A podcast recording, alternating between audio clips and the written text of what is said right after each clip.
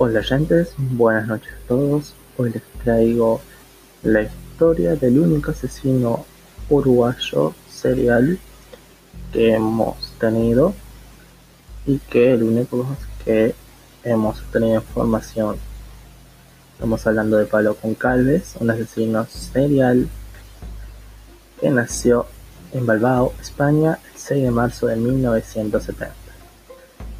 Fue el primer asesino uruguayo le da la nacionalidad se la dieron a sus padres por temas diplomáticos. Este fue procesado por tres homicidios y condenado a 30 años de prisión. El 2016 quedó en libertad de eso viajó al Paraguay y allí fue encarcelado por presunto tráfico de drogas y armas. Vamos a empezar por su biografía. Después contemos un poco la historia de este señor. Eh, su padre fue un diplomático, James Concaves, que falleció el 16 de julio de 1992. Eh, él cumplía funciones representando a Uruguay en España.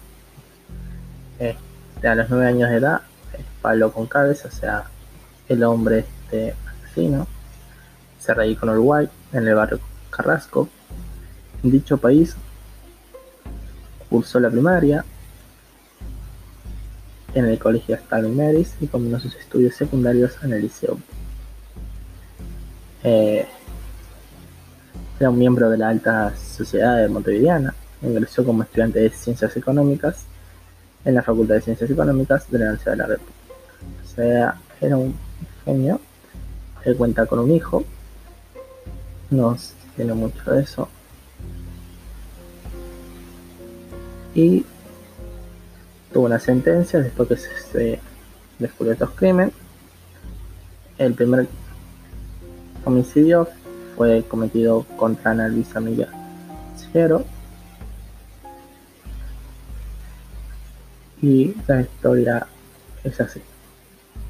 Ana Luisa Miller de 26 años, licenciada en Historia y docente en el Ejército, hermana de la renombrada tenista Patricia Miller, mujer soltera que vivía con sus padres en Carrasco. Había salido esa noche con su novio, Hugo Satori, joven de similar condición social y económica. Recibieron el año nuevo cenando en un restaurante de Carrasco. Y luego, próximo a la una de la madrugada del día entrante, primero de enero de 1992, la pareja concurrió a bailar al muy conocido club of Christian. Al despuntar el alba del año, ambos jóvenes abandonaron la reunión bailar y a partir de entonces los datos referentes a las últimas horas de existencia de la afortunada joven depende de la versión aportada por su novio. Zapelli le contó a las autoridades que Ana Luisa conducía su automóvil y lo llevó hasta su vivienda a la cual arribaron cerca de las 7, menos 20. Y una vez allí, habían mantenido breves relaciones sexuales.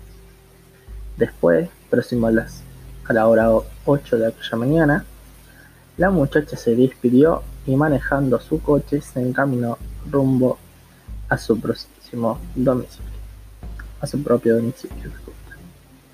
Miller jamás lograría ingresar a su casa. Se hallaría su vehículo estacionado en la calle Eduardo Coit, casi Costa Rica, en los aleños de Lawn del Parque Carrasco. Había manchas hemáticas en el asiento delantero de la compañía y uno de los cinturones de seguridad estaba corto. Más tarde, el cuerpo sin vida de la mujer fue encontrado yaciendo entre las dunas de la playa del Bahía, en Solivar, a escasos metros de donde estaba instalada la prefectura de la localidad de Lomas de Solivar.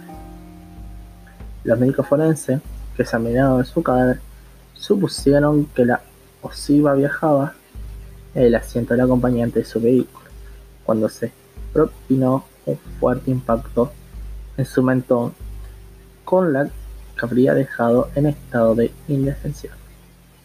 Tras lo ocurrido, su victimario se le habría arrojado encima para estrangularla mientras ella sangraba profundamente a causa del golpe.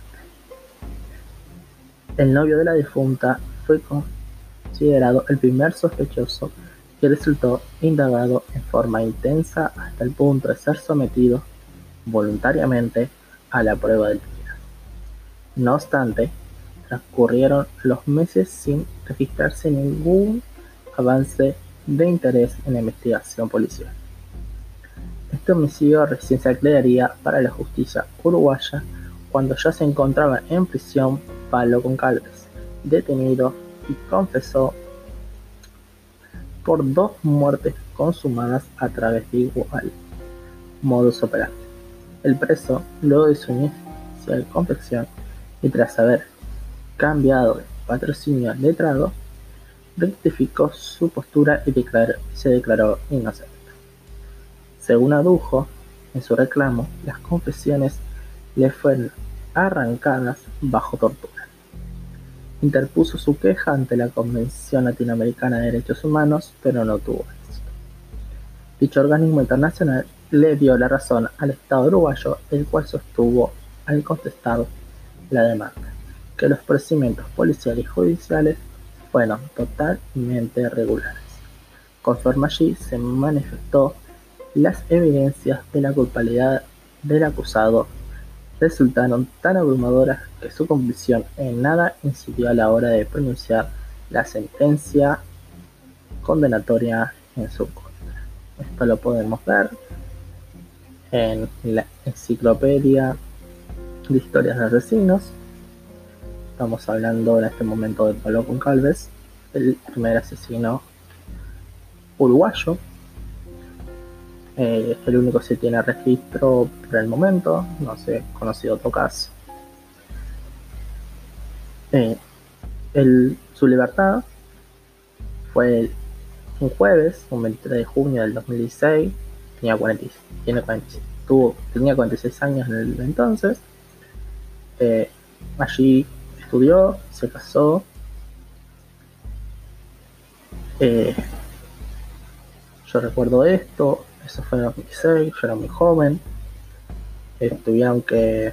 Fue mi ciudad, de hecho, él tenía una cierta preferencia, la cual le dejaba salir, recorrer y a comer con su novia a, con custodia, vestidos como civiles, los cuales me he preguntado cuántas veces nos cruzamos por el frente y no nos dimos cuenta de cosa. Bueno, este señor fue liberado fue llevado al, fuera del país, por lo que se entendió fue en Brasil, después estuvo por Paraguay, donde está en el día de hoy detenido por portar armas no registradas y una cantidad de cocaína que no se sabe por el momento cuánto era. Esto, oyentes, en el día de hoy 6 de febrero del 2020. Es una historia que quería compartir con ustedes. Además de que no hay un inmenso número de asesinos seriales dentro de este país. Pero aún así tuvimos uno y fue un asesino importante para nosotros. Eh, podemos seguir. Les, les resumo brevemente que la segunda víctima de este sujeto Andrea Castro de 15 años, quien dejó de existir tras ser asfixiada el 20 de septiembre de 1992 luego de salir de la discoteca. Este crimen se perpetró con sofocación manual y tuvo peculiaridad de que, a modo de firma, el criminal dejó anudada una corbata de su pertenencia en el cuello de la difunta. Al ser encontrada en el homicidio de Concalves, una serie de corbatas pertenecientes a un juego idéntico. La fiscalía contó con las pruebas más fehacientes para incriminarlo. Su tercera víctima, María Victoria Julián, de 22 años, falleció asfixiada dentro del homicidio de Concarnes. En este caso, el homicidio se valió de una treta, pues le alegó a la futura víctima que era vecina suya. De su anciana abuela con la que él vivía había sufrido un ataque cardíaco y que él solo no podía reanimar. Una vez dentro de la finca, el homicida agregó, agredió a la mujer estrangulándola y aseguró el obispo colocándole una bolsa de nylon en la cabeza, disfrutando con la agonía de su Es realmente impresionante el mundo este señor, cual, como ya dijimos, estuvo libre, fue fue en 2016 y en 2017, un año después, cayó en Paraguay. Su modus operandi era, como ya dijimos, asfixiar. El día de hoy no se conoce mucho de Pablo Concalves esperemos no tener que volver a saber de él en mucho tiempo. Mi nombre es Nicolás y este fue otra historia para ustedes. Buenas noches. Gracias.